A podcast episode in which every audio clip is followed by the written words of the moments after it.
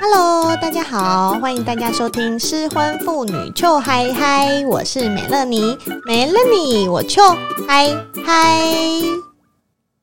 上一集律师邱海海李律师来谈外遇的，你听了吗？一定听了，我的听众一定全听了，因为那一集创下失婚妇女邱海海史上最高收听率，很多听众都来跟美乐妮说那一集好精彩、好实用哦，他们都听了三四遍，是不是？是不是？那一集就是先抢先赢啊！所以呢，播出以后有听众来问美乐妮说：“美乐妮，你知道吗？这集我有反复听哎，但是我的问题是我老。”老公他就是外遇啊，可是我都没有办法找到证据。可是我知道他天天都去找小三吃饭，吃完饭才回家来找我。我要离婚，他又不肯，放着摆烂，我该怎么办？该怎么办？该怎么办？那我们当然就是要问雷律师喽。大家欢迎雷律师。嗨，大家好，我是雷律师。雷律师又来了，雷律师，你知道吗？太太们的烦恼都要靠你了。我觉得，嗯、呃，外遇可能不是离婚的主因，嗯，但是外遇这件事情真的很常发生，对不对？外遇这件事情的确在离婚的案件里，它不是主因，但它是在离婚的案件里，大家情绪最满的一种案件，因为就其他的事好像都还是小事累积，但外遇就是一个很大的爆点，基本上很少人能接受这件事情。所以，如果遇到那种啊，另外一半就。就说怎么样，我就外遇啊？你找不到证据啊？不然你抓我啊？你就抓不到，那种嘴脸就是很叽歪嘴脸。我们要怎么办？怎么办？雷律师，赶快教我们。这集我们要来教大家搜证，对不对？对，这集我们要跟大家谈一下，在法院上最常遇到法院能接受举证的方式来举证外遇这件事情。好，笔记本通通拿出来，OK？我们现在要开始喽，哈，太太们可以开始记了。好，那雷律师，我们就从证据开始讲好了。嗯、证据有分两种，对不对？嗯，其实最常在外遇这样子案件用的证据主要是两大类了。嗯，一半是人证。一半是物证，嗯、哼就是看到这个事情的人或听到这个讨论的人是人证。那其他直接的物品，比如说照片啊、对话这些，就算是物证的部分。Oh, OK OK。那如果老公已经在外面跟人家偷生小孩了，这个小孩叫人证还是物证？这小孩应该是。算是物证比较接近，因为人证是这个人的感官听到的是、看到的是，他当这个证人说出来的话。那如果是直接抓他的 DNA 来验，我们就是用这个勘验的结果来当。OK，所以小孩本人是物证，应该是勘验结果是 哦，勘验结果是物证。好好好，那我们先从人证来讲好了。好那今天这个人证，你刚刚是说如果有人看到这件事情，嗯、那比如说今天我老公去外面跟小三约会，嗯、然后在马路上面。被我的朋友或同事看到，嗯、我的朋友或同事就可以来帮我当做外遇这件事情的人证，对不对？，OK。那法官会不会因为说哦，这个人是太太的朋友，嗯，就不不让觉得有对对对有串供嫌疑之类的？其实法律上是这样，基本上大家都还是可以到庭作证，除非你是比如说亲人啊或什么、嗯、那个的情况，不是你不能到庭作证，而是法官问你的时候，你可以选择拒绝作证。你说、嗯、哦，我是原告的员工，我是原告的亲人。当法官问我的时候，我可以说我不要作证，但如果我要作证，我都可以来。所以基本上是，比如说我的朋友看到了我传他，他也愿意来，嗯，都可以来的。只是他跟我越亲近，法官可能越有担心他会跟我串证嘛。嗯，那只是法官另外去衡量这个证据，他到底。要用不用？采用相信到什么程度？对，OK OK OK。那换一个方式来说，如果今天这个老公的家人出来作证，比如说他的哥哥弟弟看不下去了，或者他妹妹看不下去了，出来说，对，我哥就是外遇，他混蛋。嗯、那这个会不会更足以再信？其实这个证据可信度真的会是比较高的。嗯、我们也有遇到，其实是比如说女儿出轨了。然后老公就来提诉讼嘛，uh huh. 结果女儿的妈妈自己要出来帮，跨背楼梯，跨背楼梯这样。可能因为太太想离婚，就是女生想离婚，然后、uh. 呃妈妈不想女儿能离掉，所以妈妈就跳出来说：“哎，女儿出轨是我能作证。”等一下，可是女儿出轨，她要来作证，可是她不想女儿离婚，可是这不是会促成他们离婚吗？但是这个案子很特别，是女儿出轨。Uh. 然后女儿自己提了离婚诉讼。嗯哼，哦，他是大错，对，他是大错。对，大家有没有知道大错小错？要听上一集哦，哈。他是错比较多的这一方，但原来没什么证据嘛，所以看起来男方也是有一些其他的过错。原来法官可能要走向离婚这条路了，结果是女方妈妈自己跳出来说：“我可以证明我女儿有出轨的情况。”她回娘家住的时候说什么时候回娘家，其实都没有回来。哇塞！那大义灭亲哎，大义灭亲会相信的哦，所以法官就会说，那因为你是大错，所以这个离婚我就先不判，是这样吗？对，就可能比较难离得掉。我觉得这个妈妈很专业，对，这个妈妈怎么会这么专业啊？她是有手段，真的蛮难。她有先到你们的律师事务所咨询过，对不对？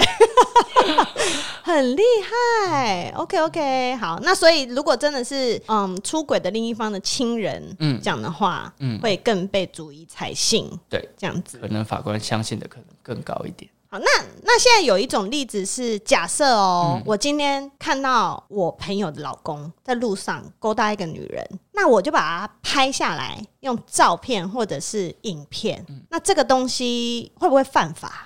我我先问会不会犯法？对，不太会了。就是、嗯、呃，其实它涉及几个面向，一个就是肖像权的问题，嗯、一个就是妨碍秘密的问题。嗯、但如果你不是在一些私密的场合，比如说公园，对啊，你就在公园或者是 motel 门口还没进去，嗯、这样子就基本上是一个大家都可以直接就看到的场合，嗯，然后去摄影拍摄，然后你的目的也不是什么利用或侵害人家的权利，而就只是为朋友找到一些事证。我觉得。觉得这是不太会有妨碍秘密的问题哦，所以这是没有问题的。嗯嗯、那呃，是不是影片会比较好？最好，因为因为照片他可以说那个是错位啊。对啊，对啊，你动作越完整，当然就越 动作越完整，是要怎样的动作？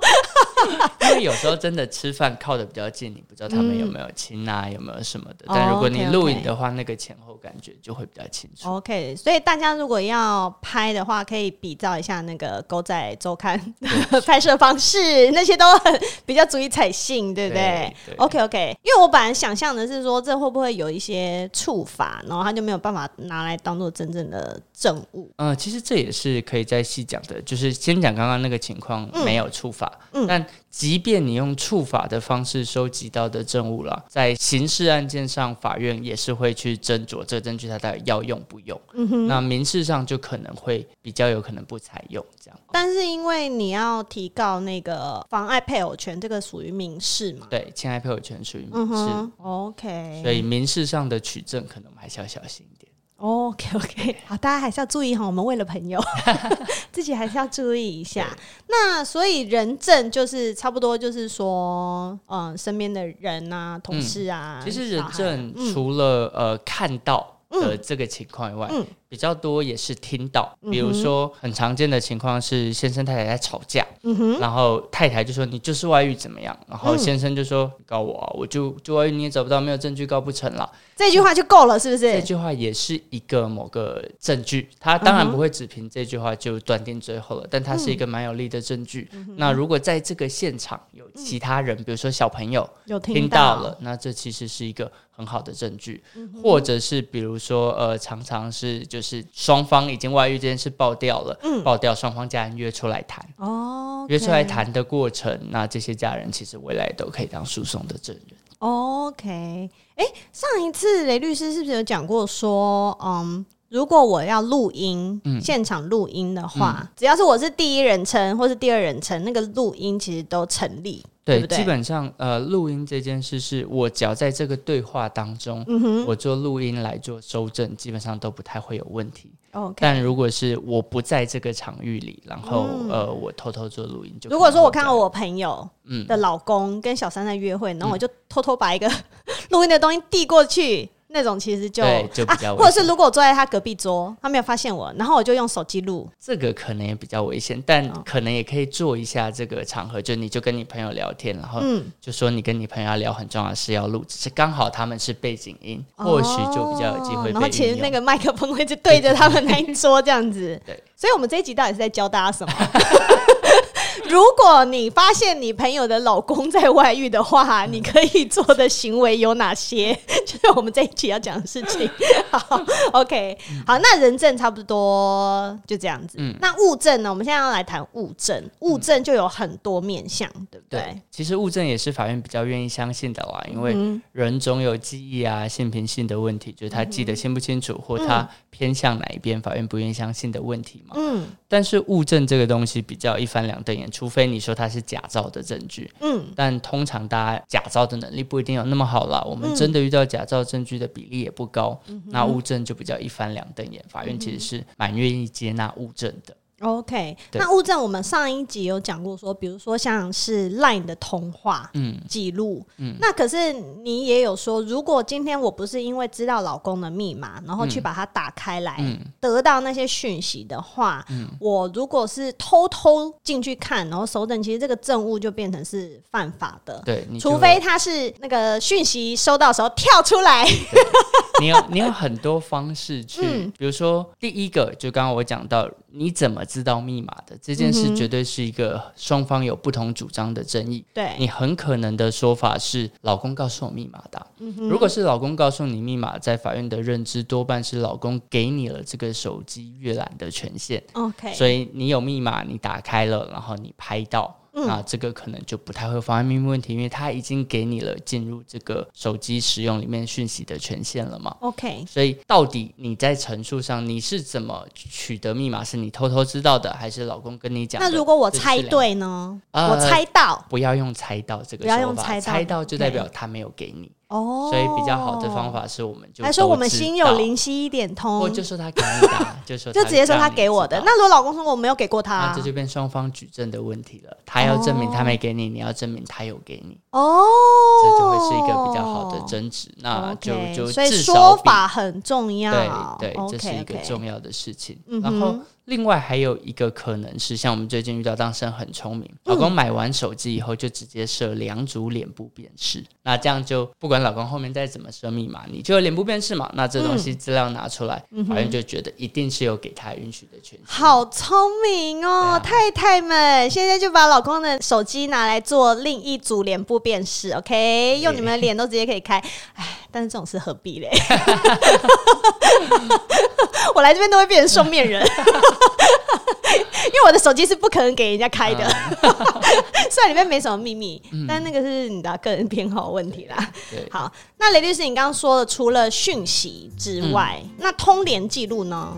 其实通联记录，呃，我们能调到的资讯比大家想象的可能少一点，嗯、只有特定一只手机号码拨打别的手机号码的记录，拨打了多久的记录，并不会有里面的对话内容了。哦，但是可以去跟比如说中华电信。调说他的通话记录，对，你在案件的进行过程中，你可以呃跟法官说，老公有一只手机，那这只手机他常常打给那个女人呢，你们去调，会拨一个特定的号码，那这个情况我们就可以去调，他到底有没有拨特定号码，是不是聊了很长的时间？如果真的有外遇的情况，可能就会看到蛮明确的这个对话对象，OK，就每天晚上都打，对，然后都一个小时这样。我们最近遇到有一个当事人，就说老公那时候他都很相信，然后老公都每天。晚上说去抓神奇宝贝，OK，去抓宝，就说我们今天晚上要打团体战，要打三个小时，对，就每个晚上都出去，然后后来就是通联记录很明确的，那三个小时全部都在讲电话，哦，对，所以就三个小时都可以开房间嘞，对，可能在不同县市 哦，OK，OK，OK，OK，恋爱，恋爱，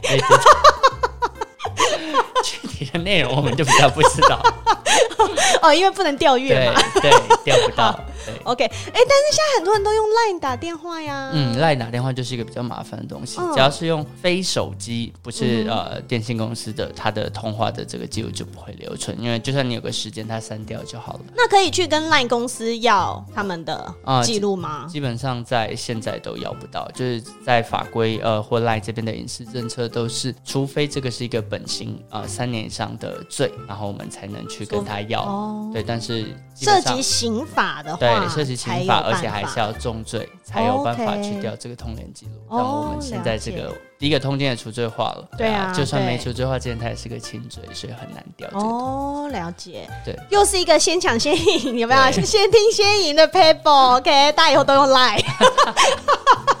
不要再用手机打电话了。好，但是 Line 现在有个情况，因为我遇到很多当事人都会收回讯息嘛，对，就是老公传了以后收回讯息，但我们后来发现收回是有时间限制。对啊，只有我记得只有当天，好像隔了一天就收不回来了。对，所以如果有很多的删除，其实往往也有奇怪的状况，因为他不能收回嘛，然后有很多的删除嘛，嗯、你也可以去猜想这两个人的对话其实不太合理。OK，但是基本上，除非是说老公的对话记录你拿得到啊，不然这些也就是你要进得去才看得到。对呀、啊，那除了讯息呢，跟那个嗯，嗯通话的频繁程度，除了这些之外，还有哪些东西我可以拿来做证物？其实多半就是我们遇到很多老婆，就是进了老公的密码以后，就是你解开密码以后，嗯、那这解开密码，这样当然有很多可能嘛。老公给你的自己潘朵拉的盒子，你解开了以后，大家都会先看 LINE 嘛。对，但是 LINE 很多他们都会保护的很好嘛。对，所以其实你应该多看一些东西，比如说像是除了 LINE 以外的通讯软体。啊，很多人 Facebook Messenger、IG Messenger、IG，然后或者是 WeChat、WeChat，或者是他们会用一些你没有看过的其他 Tinder，对，或者是什么 Kakao 什么，哇塞，韩国的，然后或者是其他的东西，探探。是你没有看过，我们要把所有交友软体都念出来。没有看过的几率反而更高。OK，那照片对照片也是一个很应该看的东西。相簿明目张胆的留两个人的相片的机会是不高了。哦，对。但常常会有很奇怪的截图，就是比如说他去呃哪一个地点，然后截图传给对方，或者是他有很奇怪的自拍照，那。他自拍不传给配偶，他要传给谁？哦，所以那个朋友 对，所以很特定的场域，比如说他在呃饭店里，然后就自拍一张，然后你从来没有拿到的，这通常也都能知道可能有不太正常的情况。哇哦，好刺激哦！哦，而且你们知道吗？那个照片呢、啊，它其实它是可以把它怎么讲，缩到某一个角落，嗯，就是隐藏这个照片的。哦、大家知道这件事吗？因为如果有弟弟传屌照给我啊，然后我就是为了怕不要让我女儿发现，因为我女儿都会看我的手机，嗯，然后所以我就会把那个照片，嗯，用那个裁切那边，然后就把它缩到一个角落。我还没试过这个功能。对，所以你看到那张照片，可能就是一个糊糊的灰色或一个白色，是什么？它可能就是一个墙壁的一角这样。嗯，你就再把它拉成。对，然后你可以再把它在编辑那边回到原状，你又会看到那根屌这样。所以太太们，如果有那种奇怪的整张照片是灰灰的啊，或者什么，你就把它弄到编辑那边，然后恢复原状，懂吗？你可能就会看到 surprise。我有没有贡献小配包？这真的蛮厉害的。嗯，好，太太们记下来哈。哦，还有呢，还有呢，就除了手机，其实手机就是最大的证物来源，对不对？那除了手机呢？其实有的时候会是发票，就是他去了，比如说他在上班时间莫名其妙去了一个离上班很远的地方的 Seven 消费了，OK，就是买东西。那更更明确当然就是他买保险套了。但是如果不是买这种东西，他在不对的时间出现在不对的场合。如果你发现最近他固定都有停车的收据，然后都在一个哎。跟你家其实很远，也跟公司不是在旁边的停车场，嗯、然后呃，可能是深夜去那边停车，你就明明在板桥上班，然后却在南港有发票，这样对，就是这也是一个蛮明确，我们可以找到可以用来怀疑的一个情况了。OK，那可是像这种东西啊，我们也只能拿来怀疑，嗯、对不对？对，那他拿来当做证物，然后法官就是用这个东西去认定你有外遇的。比例其实我觉得，呃，说实在的，在诉讼这个过程啦，嗯，很核心的还是你要说服法官真的有这件事，嗯，那这些证据当然不足以直接证明，但当有很多旁证的时候.其实法官心里当然就很容易受到影响。觉得好像有这件事了，Okay. 那当然这个情况下，法官也会比较愿意的，在你做其他证据调查啊、申请啊，或或其他查找的过程，法官会比较愿意帮忙。所以我建议，当然有直接证据用直接证据最好，但如果只有边边角角证据的，也可以不用放弃了，就是就还是能尽量多收集就多收集，然后把这些证据铺成比较完整的故事，铺至少让对方没有办法解释嘛。嗯，对，这或许会是你在呃至少开庭去询问对方的时候，会是一个比较好。OK，所以太太们跟老公说你喜欢对那个纸本发票，跟他们说都不要用载具。OK，因为载具会存到手机里啦，你没有密码你就打不开啊，你就不知道他的就消费记录。OK，、嗯、要跟老老公说，老公，我喜欢对纸本发票哦，我是传统的人，不要用载具，这样才收集得到，嗯、对不对？或者是你就不要跟老公说我这个东西。我不知道现在老年人用载具的比例高不高、欸？哎，不知道哎、欸。好，但是太太们可以做这件事情。那如果如果我今天我在我家，嗯。如果那个那个老不休，他把小三带到家里来，嗯、趁我不在家的时候，然后我在家发现有别的女生的。不要讲什么内裤那么严重好了，嗯、耳环，嗯，这种东西，这种足以当做一个物证吗？它还是一个物证，嗯、但是它要真的，因为它很难，就是它有太多解释的可能了。对啊，比如说他妹妹的放在他包包里带来家里掉了，或什么，它当然是一个证据，嗯、但它证据的就是说服力没有这么强。那如果是毛发呢？毛发就很难很难去区辨，或 而且是短的，然后 QQ 的那一种。这可能也比较难去分辨是谁的，oh, 对，所以不太容易做证据。OK，OK，OK。对，那如果像 比如说留下内衣或内裤这种，就比较直接，对，对不对？比较不合理。或者是保险套呢？保险套也其实是蛮不合理的啦。如果你们都说你们很长时间已经没发生性行为了，嗯、然后家里忽然出现，但通常没有这么不小心。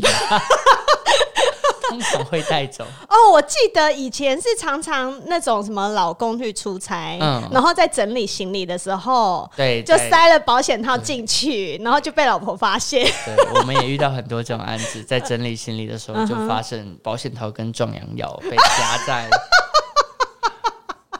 夹在一个密封的袋子里，而且我们还遇到放在那个喉糖，然后里面喉糖倒掉，然后你塞了保险套跟。壮阳药在最里面，然后上面又把喉糖倒满哦，好会哦，很会，但不知道为什么这老婆就很厉害，就把整盒喉糖倒出来，就还是看到了。这个老公一定是累犯呐，老婆才会那么精明。对对，哇塞，啊，为什么不去当地买就好了？奇怪了，这些人 为什么要在家里把它打包好呢？哎，不对，我们现在不是要教这个配方，不对不对。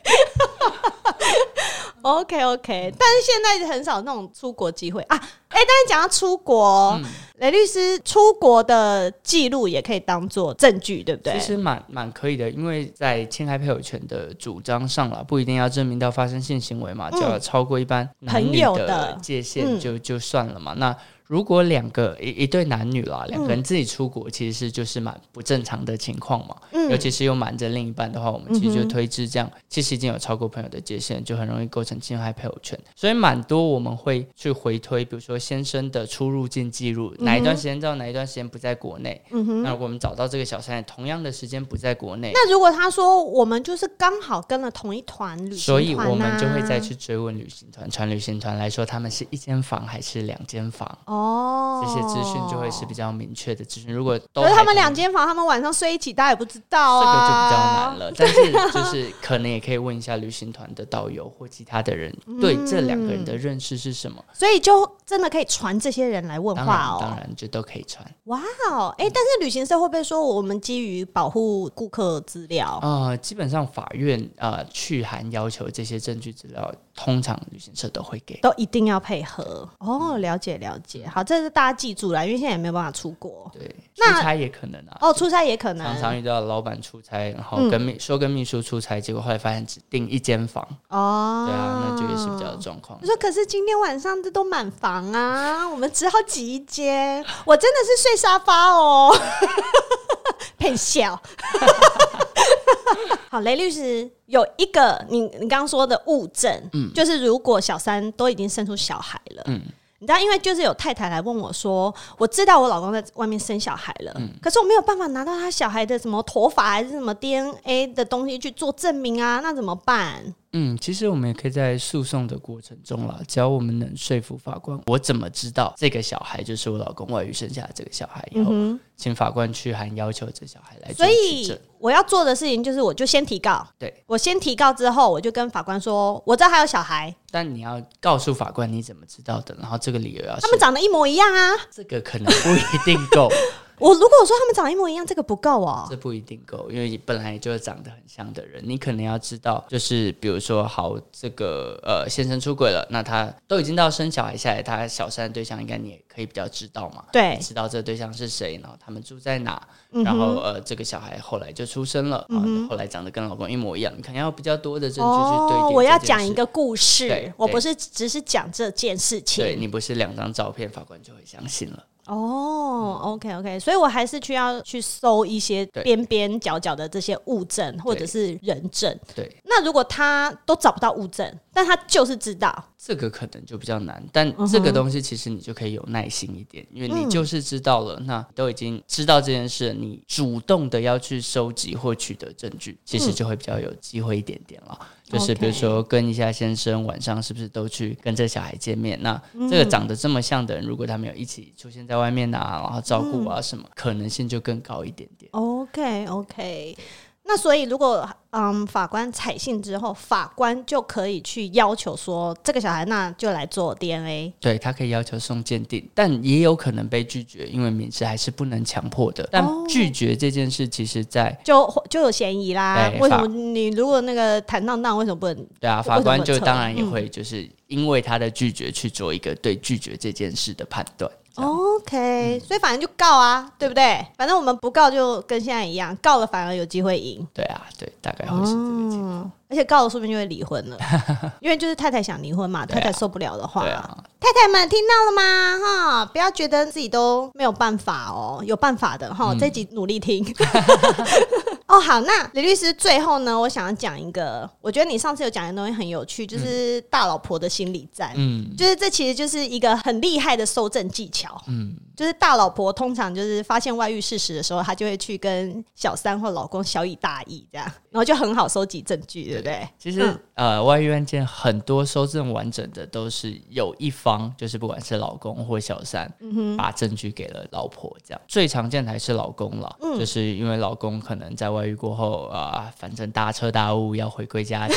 那当这个情况发生的时候，老婆多半会说：“那你跟我一起告小三，这当成你输成的一个证据。”嗯，那老公就会把交往的过程啊、照片啊、讯息啊，巨细靡遗的提供，就一边跪算盘，然后一边全盘托出。对，那像这样子，小三基本都躲不掉，就死定了，就死定了。对啊，但是小三有时候很可怜呢，明明错的是老公啊。但这就比较困难，因为在民事上，你对老公跟对小三都有。独立的告诉权嘛，那太太本来就可以选择要告老公还是告小三，但告小三几率比较大一点，因为很多是舍不得这段婚姻，或还是觉得老公可以回来，或为了小孩其他什么的原因，这样，那就离了吧，离了吧，离了吧，多听美了你的失婚妇女求还就离了吧，你告小三干嘛嘞？就拿钱而已啊，对呀，就拿钱然后出口气啦，对不对？出口气，对啊，哎，但是雷律师，如果我不去告他们。我就是私下跟他们要钱，可以要比较多，对不对？其实多半是这样，因为法官判其实很少哎、欸。我们上次说是二十二十到四十万到四十，其实很少。对，其实侵害配偶权的诉讼啦，或者判决在台湾金额通常都不太高，真的就差不多二十到四十万。所以只要老公有钱，他根本就不怕、啊。对，但是因为判决都还是一个公开资讯啦，嗯、所以他们有的时候也怕名誉的问题。嗯哼，所以在谈的过程中啦，比如说因为有判决。决嘛，判决这个资讯就是比较公开的资讯，有可能他的亲人、他的朋友、他的公司、他的上司都会知道这个资讯，嗯，那对他会有很大的影响，嗯，所以你可以跟他们在谈的过程中说我不告你。嗯哼，但是你要赔付我一个超过一百万来金额，一百万拿来，一人拿一百万来。对，其实我就不告你们，蛮多都可以谈到比法院好不少的金额。尤其以前在征信社比较横行的年代，就是他们多半会就是跟嘛，然后就会拍到一些比较不雅的照片嘛，然后反正征信社的人自己去担刑事责任这样。但是这些资料就拿给呃大老婆就有了，对，那原配在谈判的时候筹码就多很多，所以就常常见听到，就算不是特别有钱的。谈到三四百万也是常见的哇，三四百万是常见。嗯、OK，太太们知道价码了吗？哎、欸，我刚本来想象的就是可能就是一百万，但是那可能就都 哦，真的是贫穷限制了我的想象哈。但那通常都有比较多的证据了，就有拍到一些比较不雅的照片啊，哦、或比较明确的，是捉奸在床那一种，对，或者是征信社他们很常用一些比较 push 的手段。比如说，好，我今天就抓奸在床了。嗯，抓完以后，我就直接说，来，我们现在去谈。那他们也会故意约一个很 OK 的场合，比如说我们去警局谈。哇，那警局谈直接施加压力。对，那警局谈看起来不会有危险嘛，多半这个男方就会跟着去警局了。嗯，然后。他们就会开一个条件，然后就说这个条件签了，现在签就没事。但不签的话，下面我们记者媒体就在等了。这个就是一个资讯，你要么就报出去，我们就今天有这个条件。不许他们当天签下来，还蛮多情况是这样，当场画押。对，哇塞，我觉得好像黑社会，我妈呀，有时候蛮恐怖的，很恐怖哎。好啦，如果你是有头有脸的人，然后你又自己要外遇，你就是要有心理准备，你要会有这种后果啊。真的。对啊，好啦，就把。钱拿出来啦，花钱消灾，钱能解决的都是小事，OK？太太们，你们就尽量要啊，这就是小撇步，能帮你们赚私房钱，就这样了。其实刚刚讲到，除了跟先生那边讲以外，嗯，也蛮多我们遇到案件是大老婆会去跟小三，她找到小三是谁了，嗯、哼他会跟小三说：“我也不要这个男人了，然后我要告他。”那我知道女人都是女人，何苦为难女人？嗯、你跟我讲资讯吧。嗯我拿来告先生，嗯，但常常大老婆讲完这件事，然后小三全盘托出以后，大老婆也拿这个资讯来告小三。哦，对，所以所以有时候也要小心一点，或者是这时候也是一个收证的手段，这样。OK OK，嗯，好，所以大老婆可以用这一招，然后小三自己要注意，好吗？不要不要相信人家说哦，我讲了不会告你，因为那个资讯他当下或许真的觉得不会告你，但后来气又上来了。那如果他找了一个人证在现场呢？你说如果。大老婆去找小三的时候，小三为了以防万一，他找了一个人证在现场说：“好，你说我给你的话，你就不会告我哦。”但是这个这个承诺啦，其实啊，他只是一个君子承诺嘛。我说我不会告你，但他没有任何法律效果。那如果他找律师在现场呢？一样啊，除非他们有签赔偿的条款，说哦，今天你公布什么资讯，然后我就不告你。嗯、如果我再告你的话，我有什么样的损害赔偿的约定，嗯、哼或根本就把撤回告诉状签给你了。哦，这样才比较安全，要有凭有据。对。OK OK，好，小三们听到了吗？这一集到底在干嘛？讲小三比较多，因为有时候小三也不是故意当小三呐、啊，他可能就是被那个先生骗呐、啊嗯。对，那因为贱男人很多，不是故意的小三，你 真的不知道他有另外一半，请把这个证据很清楚的留存，因为如果你是不知道的情况下，基本上就不会构成侵害配偶权。嗯哼，傻女孩们，我要带怒气讲这一段，因为我有一些私人恩怨在这边。好好好，OK OK 啊，好了，我觉得律师秋嗨嗨单元呢、啊，真的帮助了很多需要帮忙的妇女同胞们，因为很多太太的通病啊。嗯，也不一定是太太，反正呢，就是很多人他们在遇到困难的时候，就会自己一直想、一直想、一直烦恼，觉得怎么办？我好无助，我今天遇到这个问题，我没有办法解决，我无路可走了。但是其实没有那么严重，你不要自己一直想，觉得你很糟糕，你没有办法解决。你可以找人帮忙，你可以问朋友，你可以听失婚妇女秋嗨嗨。最重要的事情是，你可以找律师啊，这些相关法律的事情，你都可以去问律师。OK，如果你今天没有钱的话。你知道吗？雷律师的八五零一零，他们有一个线上的 LINE 免费咨询，对，对不对？在线上的部分了，我们只要你不涉及个案了，就是你还没有我们看你具体的证据，还没有我们去就你个案的资料做审酌，你就是法律问题的询问，比如说什么样的事情会不会构成侵害配偶权啊？什么样的事情收证会不会有妨碍秘密的问题啊？针对这样的问题，比较大方向的询问，我们其实在线上都能做蛮完整的回复。的，就真的要涉及个案的资料的审酌，然后我们才需要去呃让你到现场付费，然后呃我们查完立冲后做更进一步的咨询。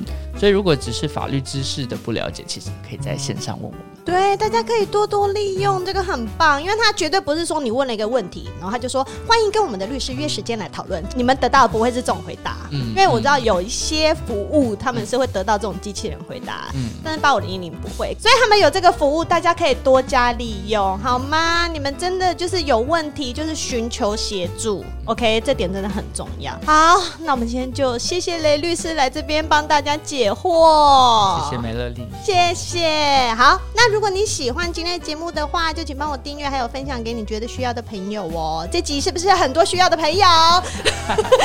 然后如果是用 Apple Podcast 听的话，也欢迎给我五颗星星。另外，欢迎追踪失婚妇女邱海海的 IG，有什么问题的话，也可以直接私讯跟我说。那最后，如果你有听我的节目笑出来的话，抖内好吗？是有多缺钱？超缺！好啦，你要分享给朋友听也可以啦。好，那今天就谢谢大家喽，谢谢雷律师，我们下次见，拜拜。拜拜。